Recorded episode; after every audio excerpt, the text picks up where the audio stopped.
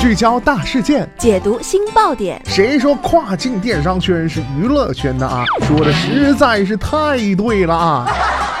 每天跨境电商圈都会有一些新鲜事儿在发生，带大家一起侃大山，聊平台，那些重磅的、争议的、有料的跨境风云，都是你居家旅行的必备良品。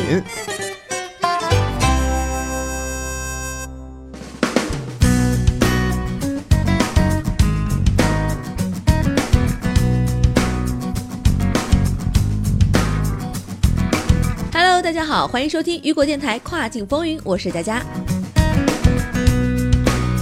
据悉啊，亚马逊英国站正式推出了 Prime Wardrobe 服务，允许消费者先试后买。Prime Wardrobe 服务于2017年在亚马逊美国站首次推出，且仅对 Prime 会员开放。那么今天的跨境风云，马上带大家一起来了解一下。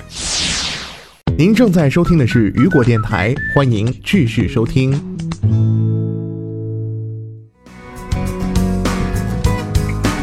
根据 Prime Wardrobe 服务的规定，Prime 会员可挑选三到八件符合条件的商品，他们无需预付任何费用，并且可以免费退回。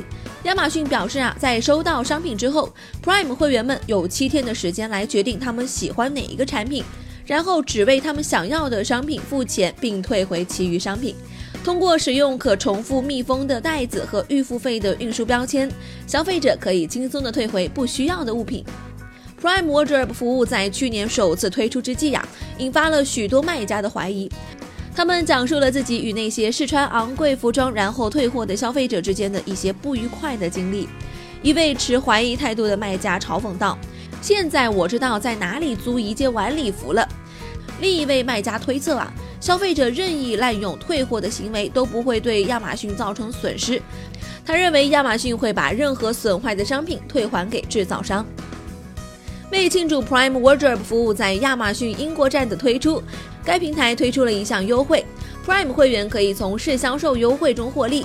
他们保留价值一百英镑或以上的产品可节省五英镑，而当他们保留价值两百英镑或以上的产品时，可节省二十英镑。